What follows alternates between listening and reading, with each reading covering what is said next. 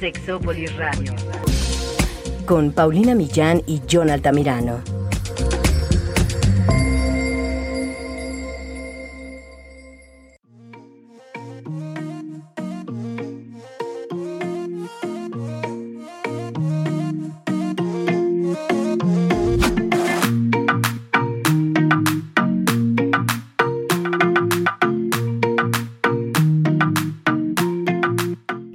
Primera comunión sexual en los hombres. ¿En qué se diferencia el abuso sexual y el acoso que viven las mujeres del que viven los hombres? ¿Qué pasa con los hombres que vivieron abuso durante la infancia? ¿Será que esto impacta sus relaciones durante la etapa adulta y su vida sexual? ¿Por qué es tan complicado para algunos hombres encontrar que han vivido abuso y hablar al respecto? El día de hoy y en esta tercera entrega de lo que callamos los hombres, vamos a abordar el tema del abuso y el acoso sexual con un invitado muy especial. Quédense, esto es Sexópolis, se va a poner muy bueno.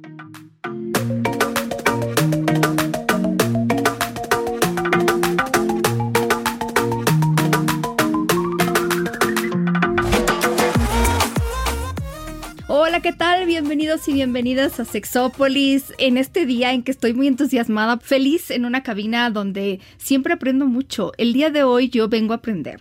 Bueno, también traigo unos datos interesantes, pero sobre todo vengo a aprender porque tengo la oportunidad de darle seguimiento a esta serie de episodios que han sido exitosos, donde yo de verdad he reflexionado mucho, pero sobre todo creo que, a ver, igual me equivoco, pero muchas de las personas que nos han escuchado, sobre todo hombres, no, pero también mujeres, nos han dicho, a ver, es que esto que han ustedes tratado estos temas han servido para hablar sobre situaciones que normalmente no se hablan y yo creo que son importantes y, que claro que los hombres tienen que hablar, por eso me acompañan dos hombres maravillosos y tal vez debo de empezar por presentarlos, aunque ustedes ya los conocen.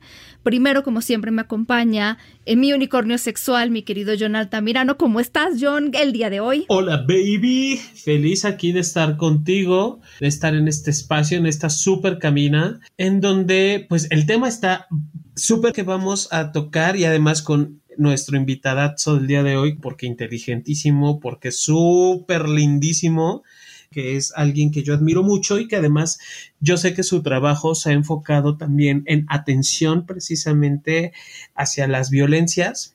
No parte de su currículum incluye este tema y pues además de que es súper inteligente y que lo queremos un chingo. Claro, aquí se le aprecia al querido sexólogo, psicólogo maravilloso, Ricardo Soria. ¿Cómo está Ricardo? Gracias por venir, gracias por venir. Mira, a veces me pregunto si nada más regreso para que me presenten como solo ustedes me presentan. No, pero, pero además calla. Es muy importante cómo te presentamos porque luego dices tú cosas y las andamos repite y repite. Entonces necesitamos asegurarnos de que quede bien claro quién eres para cuando decimos como dice Ricardo, ya quede bien claro. gracias, Ricardo. muchas gracias por las flores. Pero yo me, mira, me encanta venir a hablar con ustedes y de estos temas más. Es que ya hemos tenido aquí a varios hombres hablando de distintas experiencias, de distintos ángulos. Miren, la verdad es que hoy como que a lo mejor no es el más alegre de los temas, pero, pero tal vez sí al final del día, porque cuando abrimos un tema del que casi nadie habla, creo que es alegre que por fin a lo mejor alguien va a decir, ay, por fin están hablando de un tema como este, porque yo sobre todo les quiero contar algo y ya me voy a callar, Así, sí se los quiero decir porque creo que de estos temas al final tienen que hablar los hombres. Pero el año pasado me topé con esto que fue una situación, em, más bien no tanto personal, pero medio personal, medio profesional, en donde noté cómo era verdaderamente terrible este asunto, de cómo no notamos la cantidad de veces en que los hombres son tratados así con acoso, con violencia sexual y claro, todo mundo, bueno, espero que sepamos que los hombres también pueden ser violentados sexualmente, también pueden ser violados. Y a veces no necesitan ser situaciones como tan increíblemente violentas que todo el mundo voltea a verlas, pero a veces son esas situaciones que a lo mejor están tan integradas, pareciera, ¿no? A la vida de estos hombres, ¿no? En el, en el ser hombres. No sé cómo explicarlo, eh, disculpen la torpeza, pero ya a veces creo que ni siquiera las volteamos a ver, como que decimos, ay, pues son hombres, ¿no? Y entonces, en esta situación que yo fui observadora y dije, bueno, mm, qué, qué terrible situación. Y si en realidad las mujeres vivimos este acoso y esta violencia sexual y no acabamos de entender las personas en el mundo, todavía hace falta tanta educación, ¿no? Sobre este tipo, hay violencias de verdad y tan arraigadas en el mundo, institucionalizadas y no las acabamos de ver el otro día, bueno, el otro día, ¿no? Así el otro día es un tiempo entre ayer y hace tres años, ¿no? el otro día, o sea, no, hace dos días estaba yo leyendo un hilo de Twitter de una chica que estaba contando que en una experiencia de una entrevista de trabajo le preguntaron cosas súper íntimas y ella ponía así como quiero saber si es normal, así pregunto, si a ustedes les ha pasado, porque yo me sentí muy mal. Y bueno, muchas mujeres contribuyeron a eso y, con sus experiencias, ¿no? Bueno, yo leía y decía, bueno, un escándalo así para mí. Había mujeres que les habían preguntado cuántas parejas sexuales habían tenido. Obviamente las preguntas de ¿y si te vas a embarazar? Y, y, todas estas cosas. Había mujeres a las que les habían preguntado si habían sido violadas en una entrevista de trabajo si tenían una vida sexual activa. Bueno, eran unas cosas verdaderamente violentas, ¿verdad? Entonces, este tipo de cosas verdaderamente, si no las terminamos de entender, si no acabamos de ver estas cosas en las mujeres que tanto se ha hablado, fíjense, en los hombres yo creo que menos, porque no acabamos todavía de entender que a los hombres también les pueden violentar. Y platicando con Ricardo un día, porque estábamos platicando profesionalmente, pero con unas copas de vino, ¿verdad, Ricardo?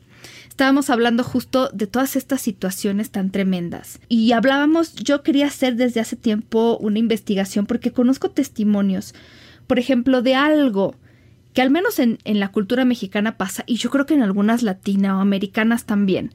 La famosa que Ricardo me platicó que también le llaman la primera comunión, que es este estreno sexual que muchos hombres viven, que yo conozco hombres que los llevan, por ejemplo, con eh, trabajadoras del sexo para estrenarse y que a mí, por lo menos en estos testimonios que yo conozco, les va muy mal a los hombres y que lo viven como violencia. ¿Ustedes conocen hombres así que les ha pasado? Sí, sí, yo sí he conocido hombres. Sí, y sigue siendo algo bastante cotidiano. A veces se dice como más en temas de pueblos pequeños, ¿no? Como esta sensación de civilización, ¿no?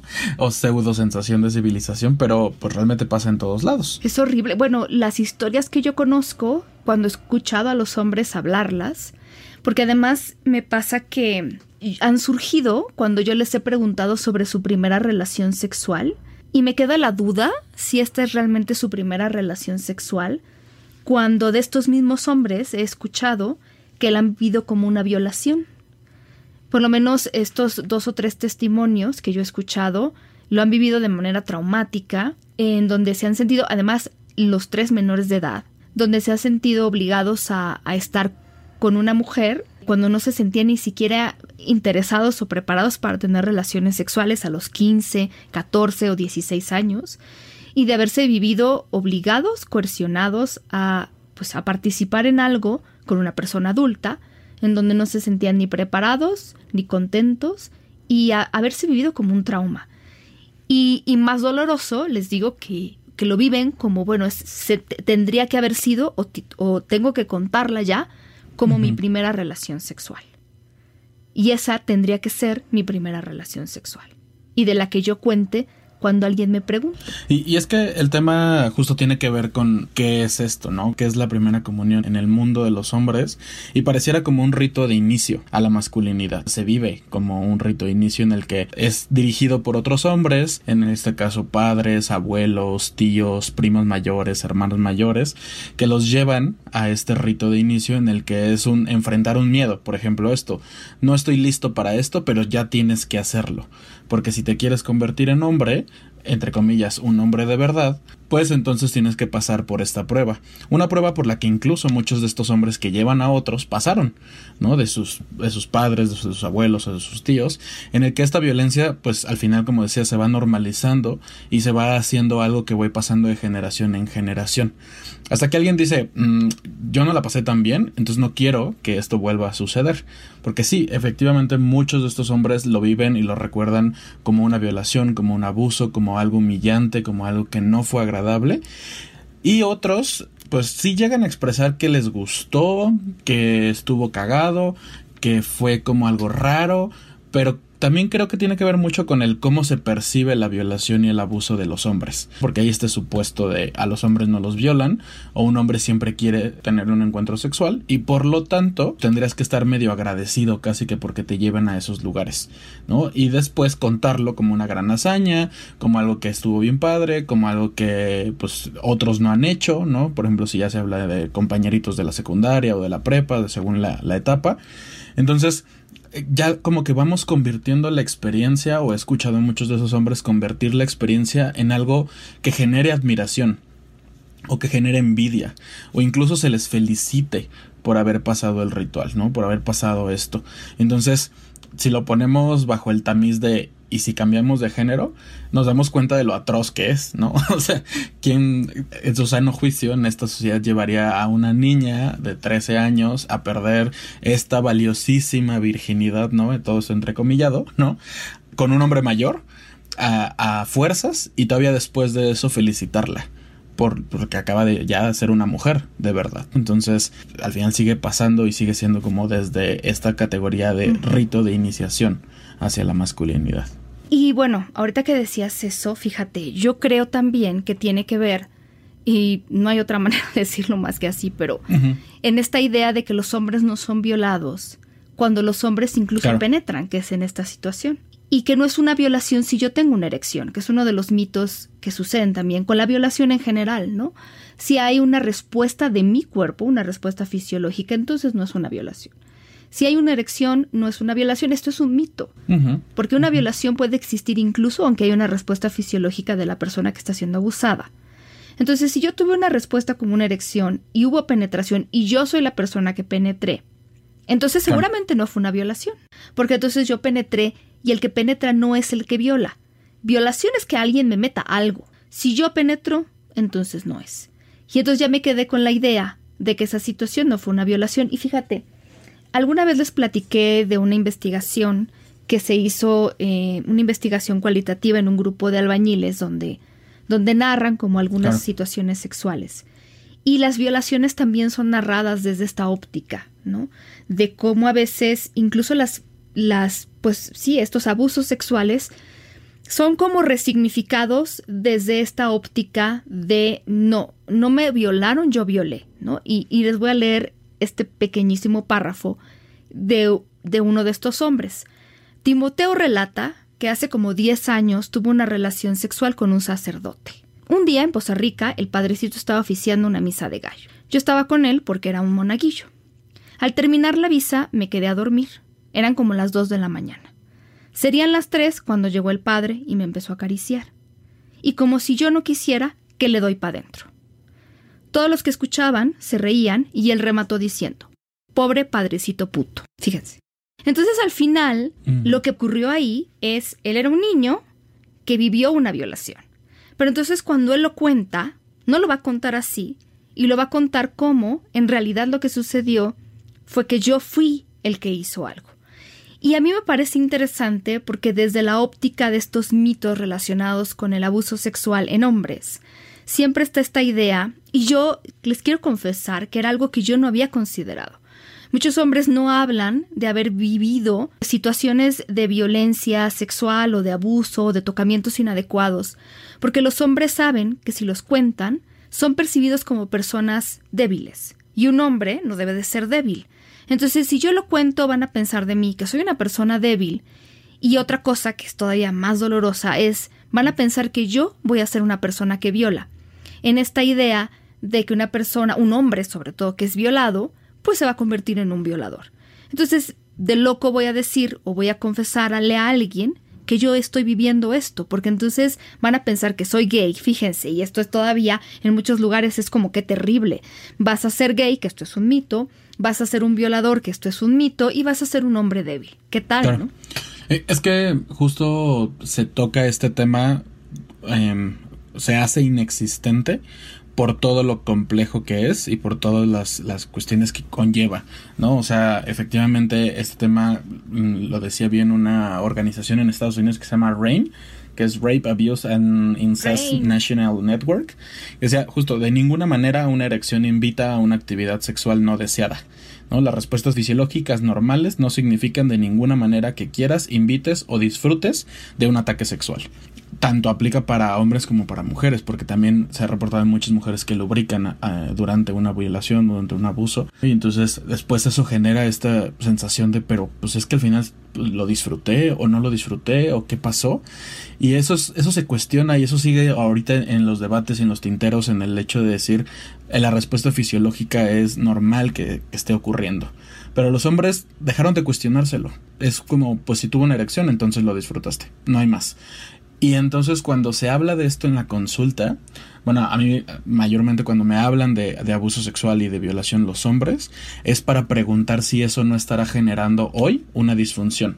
Más allá de contar, más allá de platicar, más allá de, de superarlo, de perdonar, de todo lo que se hace en un trabajo, mayormente lo que preocupa es ¿no me habrá afectado lo suficiente como para que hoy no se me pare? ¿O no me habrá afectado lo suficiente como para hoy venirme rápido?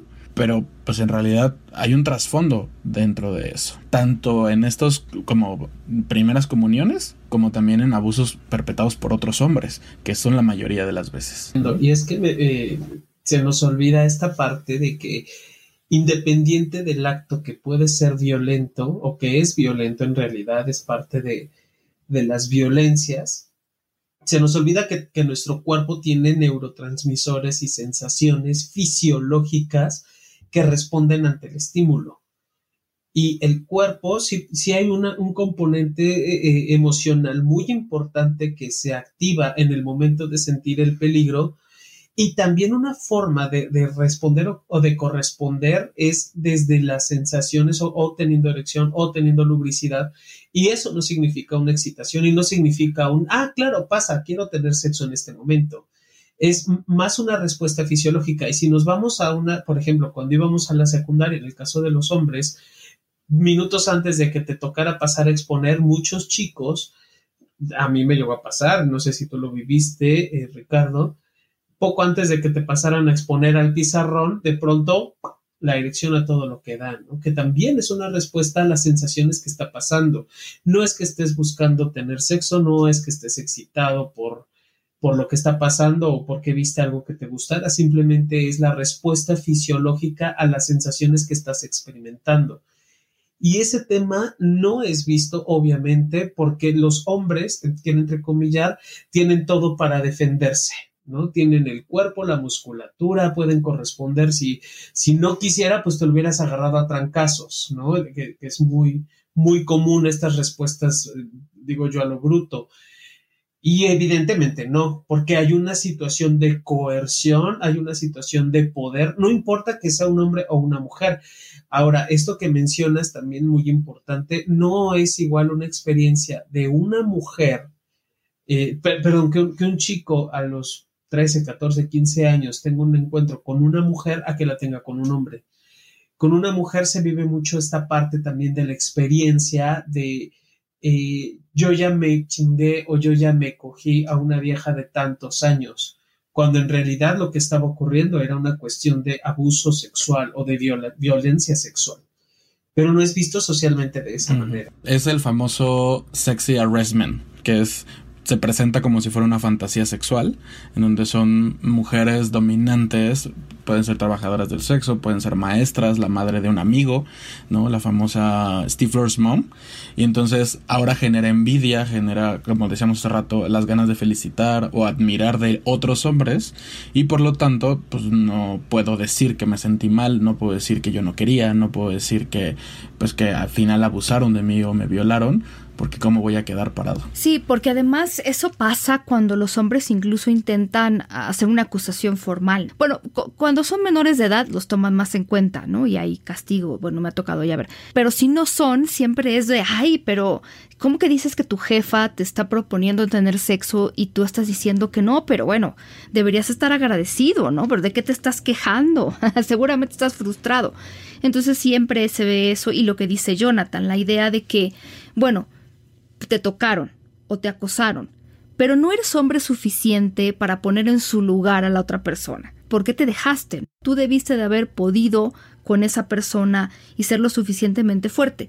Y entonces eso, eso también le pasa a algunas mujeres, ¿no? ¿Cómo le hiciste para no poner a esa otra persona en su lugar? Entonces siempre hay, yo creo que ahí el tema de lo masculino, ¿no? De los estereotipos estos, de la idea de lo que es ser hombre y ser mujer. Y en este caso a los hombres, bueno, estorba mucho, porque entonces, por eso es que, pues sí, muchos menos hombres que mujeres abren esto y lo denuncian y lo abren en terapia. O sea, ya para mí que un hombre lo pregunte en terapia es un gran paso porque muchos de verdad ni siquiera se atreven porque sienten que nadie les va a creer. Y, y, bueno, porque tienen todo esto en su contra. Yo creo que muchos ni siquiera lo tienen asimilado. Es decir, nunca se han dado cuenta de lo que vivieron o que lo que vivieron fue una situación de abuso. Sí, no, y más si está cubierto de misticismo y de como esta normalización ritualesca, ¿no? En la que es como, pues es que todos los hombres pasan por esto, o todos pasamos por esto, o así toca.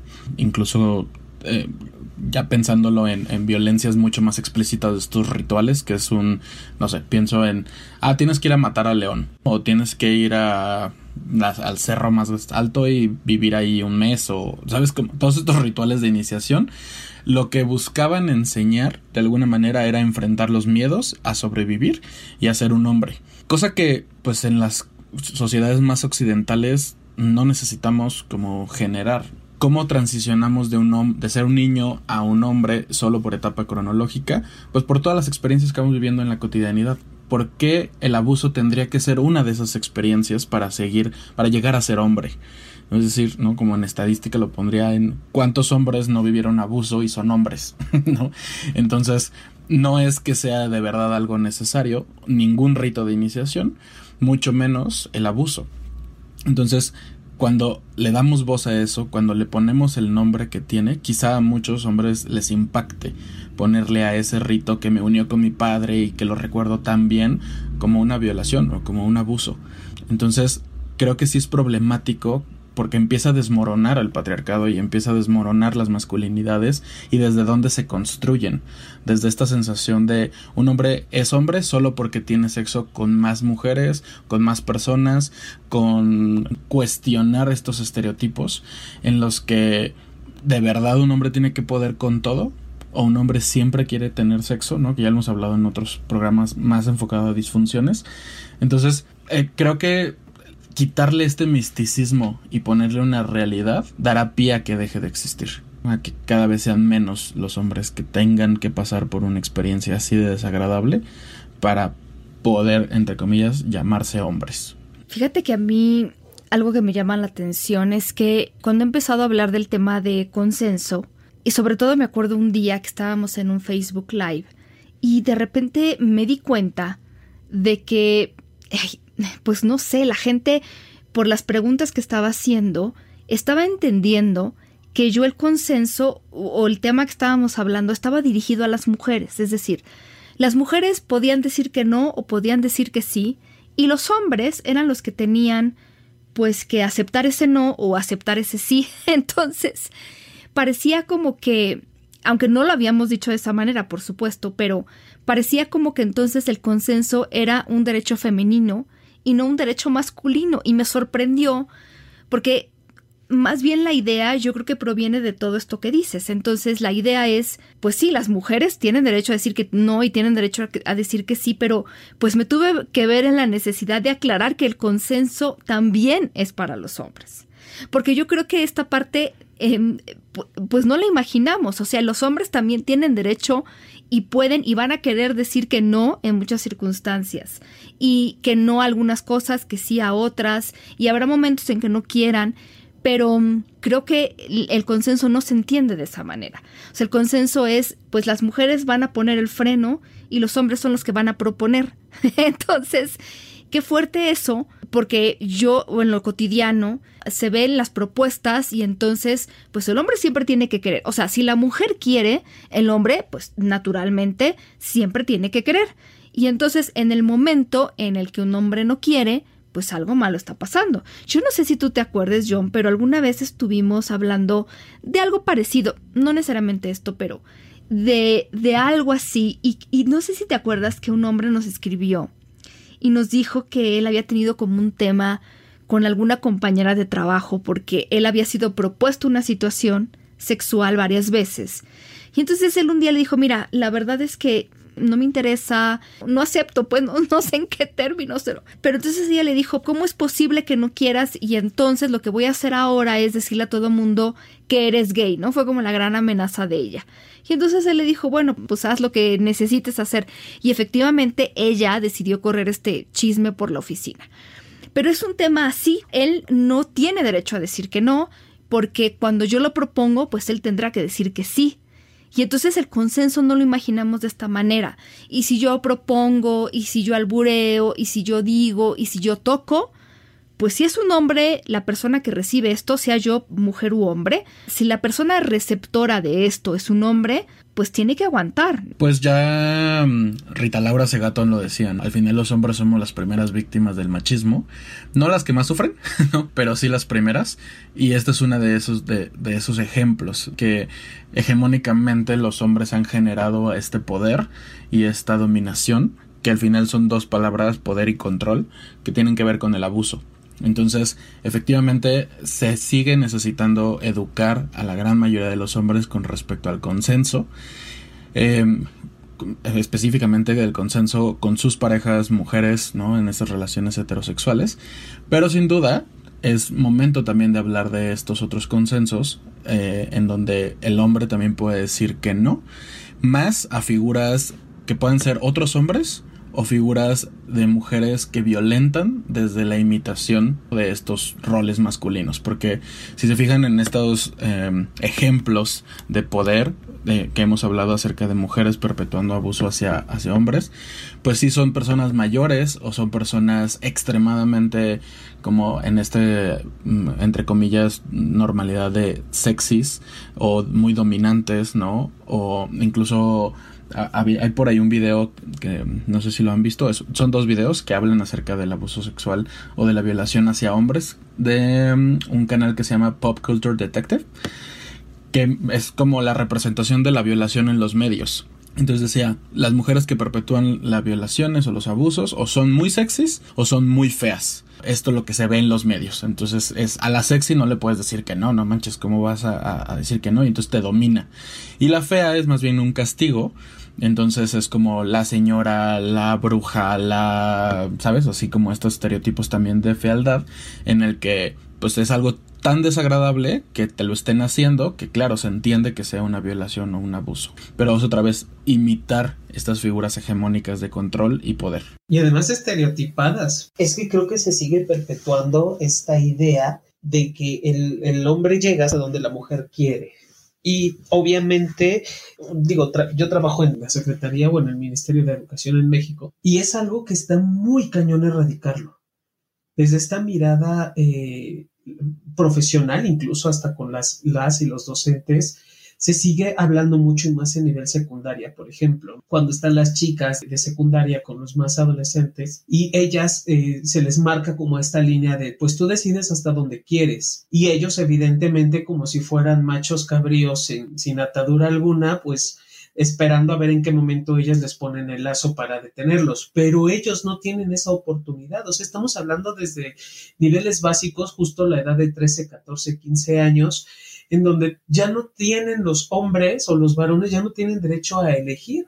Y esta situación se ha ido perpetuando, digo, creo que por toda la eternidad, hasta, y yo esperaría que ya se detenga. Justo por eso estamos tocando esto, ¿no? Porque no nada más se violentan los derechos de las niñas en este caso, sino que los derechos de los niños ni siquiera son vistos desde esa perspectiva. Eso, por ejemplo, en la vida adulta ¿Cómo se, se vive en terapia? Porque yo no sé, supongo que habrá hombres que lleguen y te digan, oye, yo lo vivo, me vivo presionado por mi pareja, hombre o mujer, hacer esto, no sé decir que no, o sea, si lo ubican los hombres adultos o piensan que es su obligación. Yo alguna vez, pues sí, lo viví con algunos hombres a los que les preguntaba sobre su mayor miedo en el sexo y me acuerdo que me decían estar cansado después de un día de trabajo, porque si yo llego a mi casa y mi mujer quiere sexo, yo le voy a tener que decir que no y eso, o, no, no le voy a poder decir que no, más bien, o sea, porque si le digo que no va a ser un problema, entonces me las voy a tener que ingeniar para querer sexo sí o sí.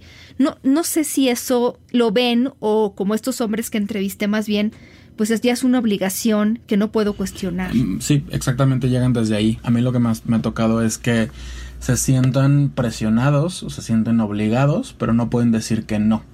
Entonces, eso ha ido generando disfunciones, ¿no? Primero quizá a veces eyaculación precoz o la conocida eyaculación precoz o eyaculación retardada, eh, después una disfunción eréctil, ¿no? En la que ya no puedo, o sea, aunque yo quiera, este, pero me vengo rápido y aún así sigues queriendo, pues entonces ya no tengo con qué, no, ya no se me para y entonces a ver ahora cómo le haces, ¿no? Y aún así se sigue insistiendo y entonces ya luego viene la apatía, en la que es como, no, pues ya no, ya ni ganas tengo, ¿no? O sea, ya se me quitan completamente el deseo de estar, pero todo esto en consecuencia de no poder decir que no, o de no poder decir hoy no, o de no poder decir, pues la neta es que hoy no tengo ganas, por esto de un hombre siempre quiere, un hombre siempre puede, etcétera. Entonces, eso es como lo típico, lo común, lo del cotidiano, pero me han llegado otros casos en los que, por ejemplo, y confesado por ellas en las sesiones, no, pues fíjate que le puse un Viagra en su bebida y esperé a que se durmiera y entonces ya dormido me le subí. Y lo contaban un poco como gracioso, ¿sabes? Así como de, ay, ¿qué crees que la, nueva aventura que hicimos hoy? Él despierta en medio del acto y pues se siguen, ¿no? Es como, ah, mira, ya tuve una erección. Ah, pues vamos a darle, ya estamos aquí en estas. Y es como, ¿Qué? no, o sea. No, no, pero Ricardo, nada más te quiero hacer ahí una anotación, digo, para tus expedientes, ¿no? Fue idea de TikTok. quiero que sepas porque me lo preguntaron el otro día. Me dijeron, ¿qué tanto recomiendas este tip de este TikTok? este hack de TikTok, en donde le pones a tu marido, a tu no, bueno, a tu pareja, uno de estos en la bebida ¿y qué tanto lo recomiendas? Y yo dije, ¿qué? ¿Qué? Entonces procedí a, calmarme y a decirles lo que quiero decirle a la gente que nos está escuchando. Estos medicamentos tienen efectos secundarios. O sea, a ver, idealmente debería estar controlado por un médico, idealmente. Pero bueno, la cosa es la siguiente. Antes, cuando salía el medicamento, la gente, fíjense, yo, ustedes a lo mejor estaban muy jóvenes para saber. Digo, la gente que nos escucha también. Pero la gente antes se preocupaba mucho y preguntaba, oiga, ¿está bien mezclar esto con esto? Y si yo tomo este medicamento, ¿qué riesgo tengo? Porque hay riesgos. A ver, en una de esas, tú le pones el medicamento al individuo y lo matas. Y lo matas. Porque estos medicamentos no van con todo. Esto, si hay sus riesgos, oígame. Entonces, eh, pues, ¿qué tal? ¡Ay, qué barbaridad! Claro, que lo traduciremos como ¿qué tanto recomiendas violar a mi pareja? Como ¿qué? bueno, en este tip, en este, este tip que me habían dicho, eh, no esperaban a que durmiera, sino como que la idea, según entendí, era como más este previo a acercarnos, ¿no? A seducirnos. Pero también es ilegal, no se le puede poner nada en la bebida a la otra persona sin el consentimiento. yo solo quiero anotar esto, o sea, tener sexo con una persona en estado de ebriedad, inconsciente, dormida, es, es ilegal, es un delito, ya. Vamos a también, por favor, hablando de otros hacks, este es uno buenísimo, no vayas a la cárcel. ¿Qué tal? ¿Cómo evitar ir a la cárcel? Deja tú porque eso es moralmente reprochable, sino porque también ¿Qué tal? Fíjate, Pau, que ahorita que mencionabas esto de, de, los pacientes, a mí lo que me han tocado es que se dan cuenta de que fue agresión sexual en el tiempo y cuando reconocen su propia violencia. Mientras no reconozcan el ejercicio de su violencia, es muy difícil que lo vean como una posibilidad que fueron violentados porque puede ser o es muy confrontante, muy confrontante.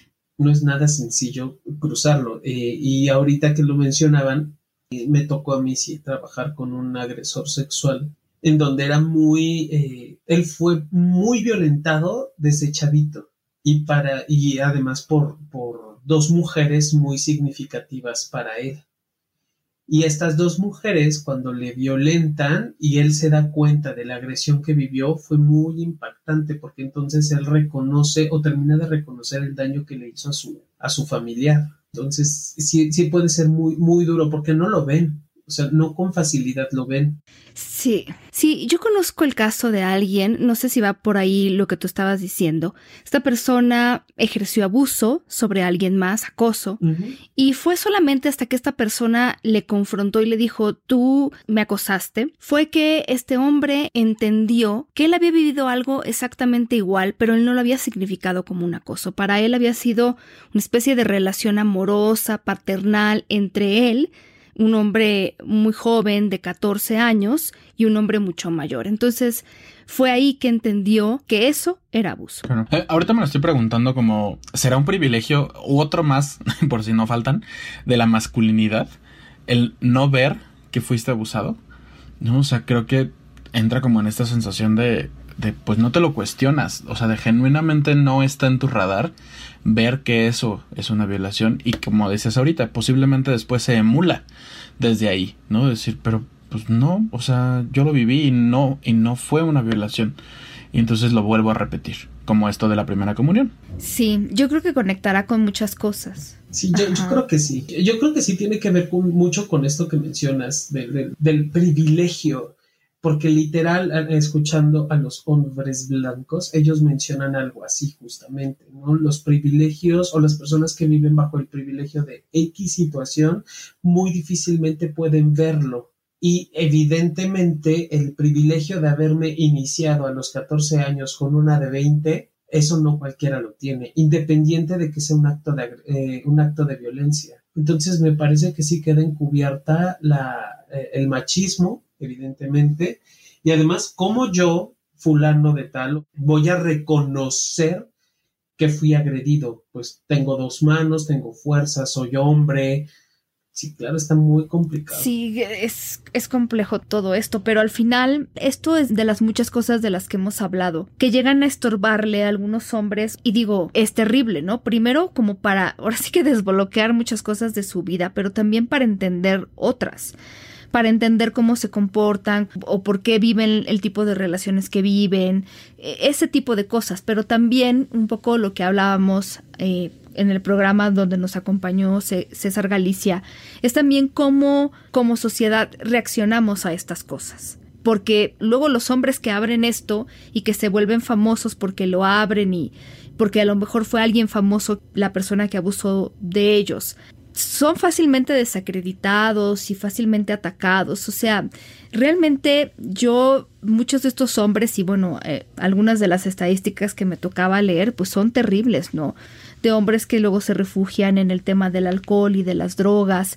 Desgraciadamente muchos la verdad es que sí entran en una depresión terrible y algunos pues sí acaban con su vida. Entonces no es tan sencillo en una sociedad que cuestiona todo eso. La verdad Digo, creo que vamos más o menos entendiendo que este tipo de cosas pueden suceder, pero para que todo pueda moverse en la dirección correcta, pues también hay que cuestionarnos si esto es algo que queremos también como sociedad que suceda, porque si no estamos dando el apoyo a los hombres en nuestra vida para que puedan hablar de esto, si no nos cuestionamos también la manera que tenemos de relacionarnos con las personas, Em, y pensar que, bueno, pero son hombres que aguanten todo, ¿no? Que aguanten que yo pase y haga tocamientos inadecuados y que yo haga comentarios inadecuados, sin siquiera cuestionarme si esas personas están consensuando esto, si se sienten pues agredidos o agradados con todo esto que estoy haciendo. O sea, requiere también de un cuestionamiento, ¿no? Em, desde ahí empieza el cambio, pues. Creo que volviendo a lo que decía hace rato, ¿no? Como una pregunta importante para saber si esto es abuso, si esto está mal eh, y que o sea, lo, hacemos como un ejercicio constante eh, en, la propia práctica o en, la propia como experiencia personal es preguntarnos si hubiera sido al revés. Ay, no, pero pues nada más le agarré el brazo a mi compañero de la oficina o la nalga cuando pasó. Ajá, y si hubiera sido al revés. ¿no? Entonces es como dice, ah, ok, ya entendí, ¿no? Entonces esta, esta cosa de normalizar las violencias como sexuales o estos acercamientos sexuales por el hecho de que un hombre siempre quiere o un hombre no se va a quejar o un hombre se le puede hacer eso, pues entonces va generando que entonces no se pueda hablar de esto, ¿no?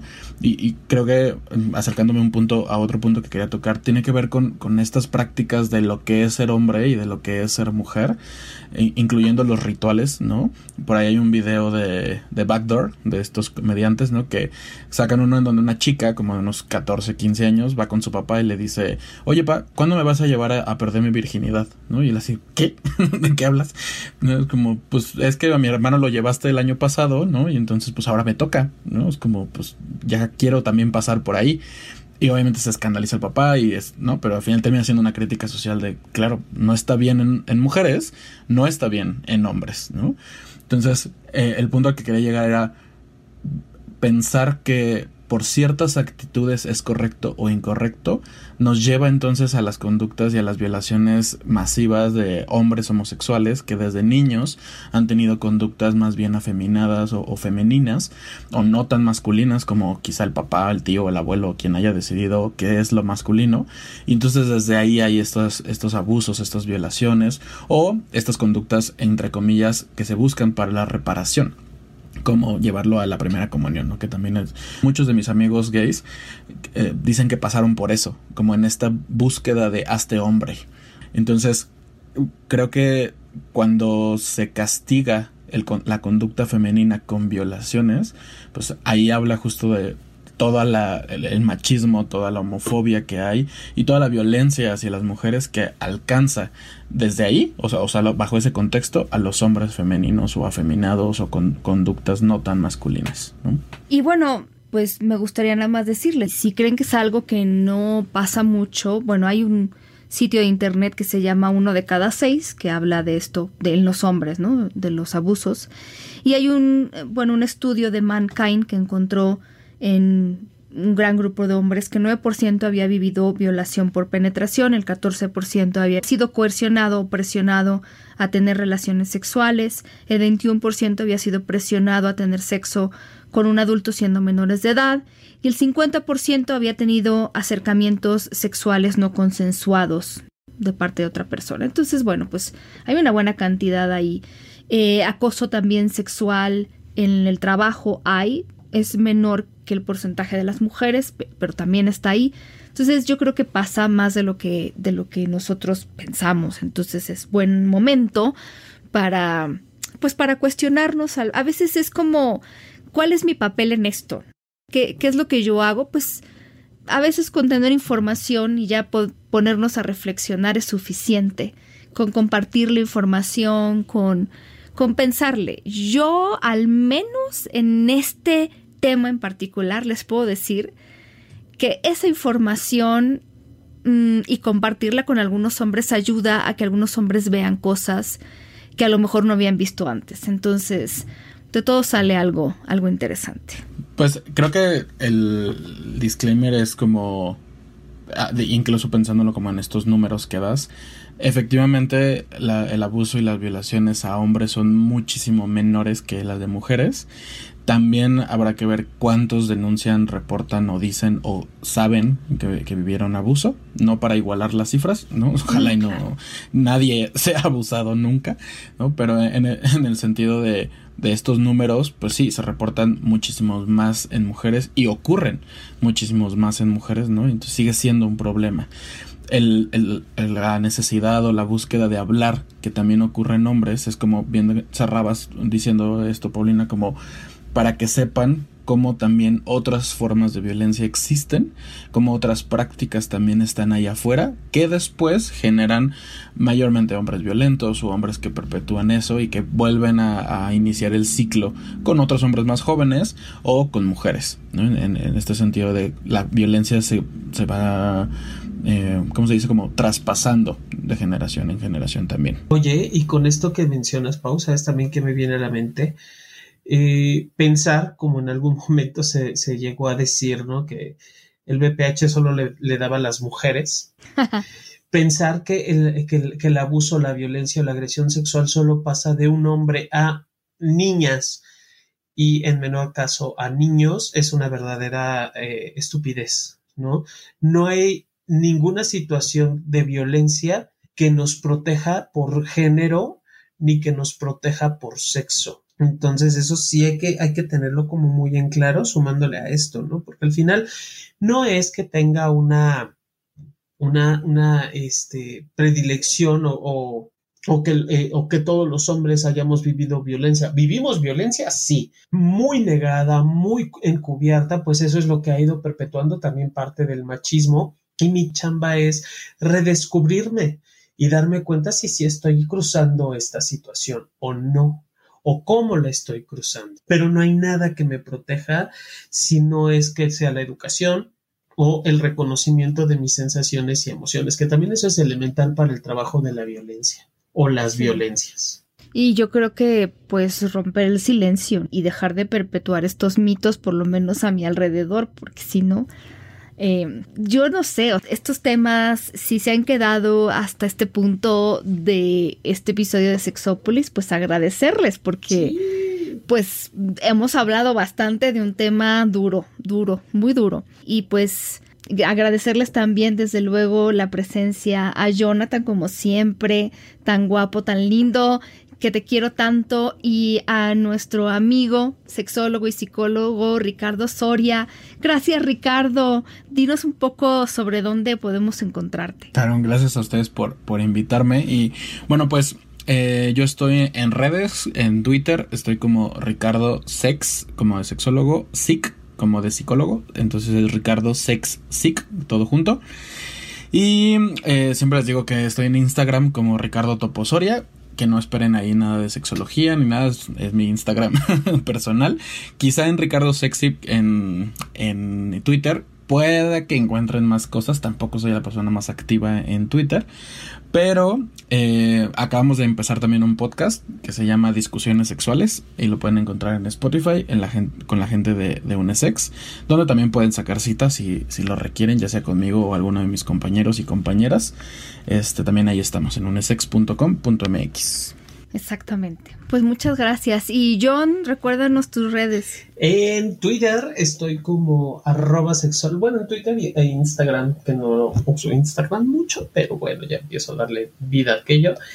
Eh, estoy como sexólogo eh, guion bajo Yaco en ambas dos juntas y nos pueden buscar también como Sayume SI, Sayume con Y en, en, Twitter, en Instagram y en Facebook y allí sí vamos poniendo mucha información con respecto a salud sexual, salud emocional, salud mental, salud física y para que nos vean, nos, nos sigan, nos den like, nos compartan. Cada viernes y lunes hacemos lives en donde tú también has estado, queridísima Millán. Claro, aquí estaré. Para que nos sigan, por favor.